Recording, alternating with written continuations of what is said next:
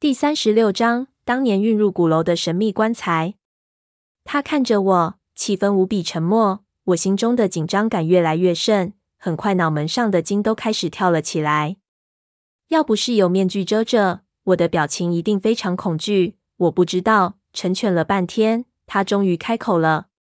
我立即松了口气，同时心中一阵狂喜。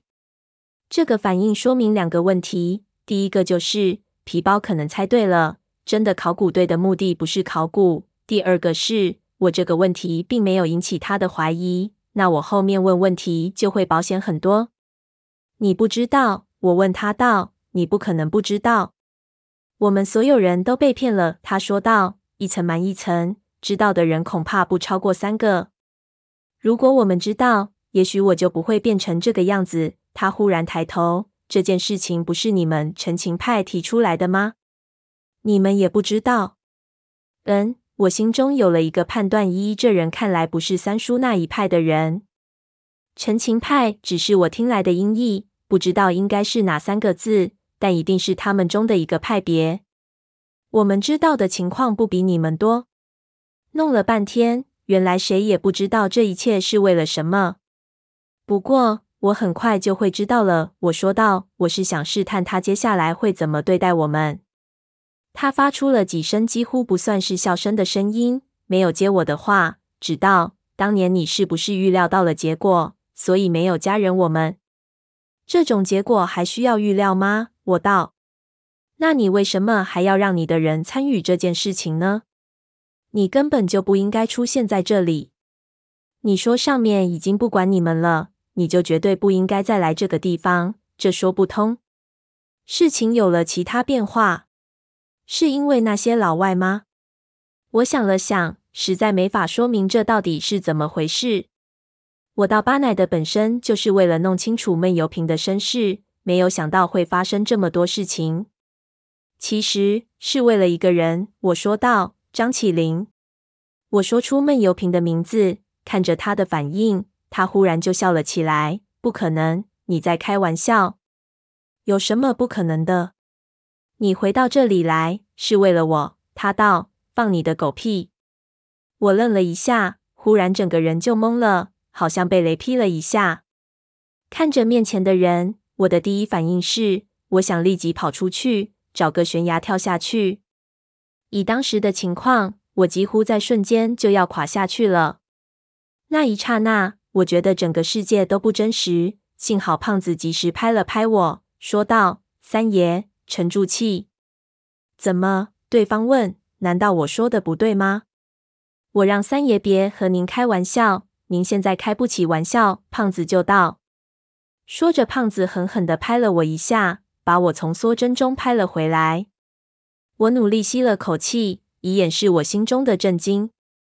我不确定我刚才是不是听错了，于是迟疑着说道：“你竟然还记得你的名字？我还以为你早就忘记了。我们的名字没有意义，和你们陈情派不一样。我们不可以有过去，也没有未来，所以我在这里也许还比较好。你们觉得我变成了这样很惨。”但是我想想，也许还是件好事情。他道：“说吧，到底是因为什么，让你还要牵扯进这件事情来？”我深吸了一口气，心说：“妈的，没法聊了。”我好想冲上去一脚踹和他，把我心中无限的疑问直接甩在他脸上，然后用老虎凳、辣椒水，用一切残忍的手段，让他把所有秘密都说出来。但是没办法，胖子说的对，沉住气。否则，我可能会像前几次那样，什么都得不到。真的是为了张起灵，但不是你。胖子在我边上说道：“是另一个叫张起灵的人。”好样的，胖子！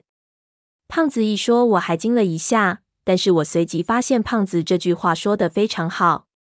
这是把问题抛给他，让他来分析。他的分析一定会加人大量他所知的信息。这样等于是把分析问题的主动权推给了他。没有想到，鬼影竟然一点都不惊讶，只是哦了一声。他们又找到一个。我不作声，心中祈祷：多说点，多说点，多说漏点。他顿了顿，就道：“我不知道这个名字有什么意义。”他们在全国找了那么多叫张起灵的过来，最后能留下的也不过是我一个而已。看样子，这个计划在我死后还在继续。我想了一下，心中的一块大石头忽然落了下来。看样子，事情不是我想的那样。听他这么说，他们的组织曾经对全国叫张起灵的人进行过排查，他们在找一个叫张起灵的人，而且看样子，他们还集中了一批人进行了测试，最后只有面前的这个人留了下来。我忽然意识到，在这段历史中，我所调查的所有使用张起灵名字的，原来并不是只有一个人。这会不会是我查到的信息凌乱而且没有作用的原因？我查到的是两个完全不同的人穿插的历史。可如果是这样的话，那个组织又是为了什么？难道是为了讨个彩头吗？也许就是因为你死了，他们才认为你并不是他们要找的那一个。胖子继续道：“胖爷，我讲话直啊。咱们现在找的这个张起灵，不太会把自己搞成这副德行。”鬼影没有理会他，只对我做了一个继续说的动作。我脑子里稍微构思了一个故事，告诉他这个张起灵非常特别。我说了很多他的神奇事迹，并告诉他这个张起灵让老九门的老一辈都很忌讳，所以我是被老九门的上一辈拜托来帮他寻找过去，云云之类的话。鬼影没有说话，沉默了很久，才道：“他现在在哪里？”我指了指脚下。就是你说的那支已经死了的队伍里，他现在在山里。胖子说，在在一面镜子里。你犯了你这辈子最大的一个错误。他忽然道：“什么？你马上就要失去解开一切秘密的钥匙了。”他道：“唯一的一把钥匙。为什么你确信他们一定会死？总之，他们一定会死，这已经确定了。我要是告诉你原因，你一定会觉得还有机会。”这只会给你平添烦恼。他顿了顿，可惜了，想不到这个秘密有机会被解开。如果你去救呢？胖子问他。比你们机会大一点，但我是不会进去的。不过我可以送你们进去。走吧。你知道我们的决心。我心中有些惊讶。不，因为我不想亲自动手杀你。他道。你知道。我不会让任何人知道我还活着。我没有想到在这里遇到你。我刚才一直在想怎么处置你们，现在看来，让你们进去死掉是最合适的。他站了起来，把我们带到那些迫击炮弹中间，搬开了几个箱子，拨出了几个深绿色的长箱子。他从边上拿起石头，敲掉箱子上的铁封，把盖子踹开。你们会需要这些的。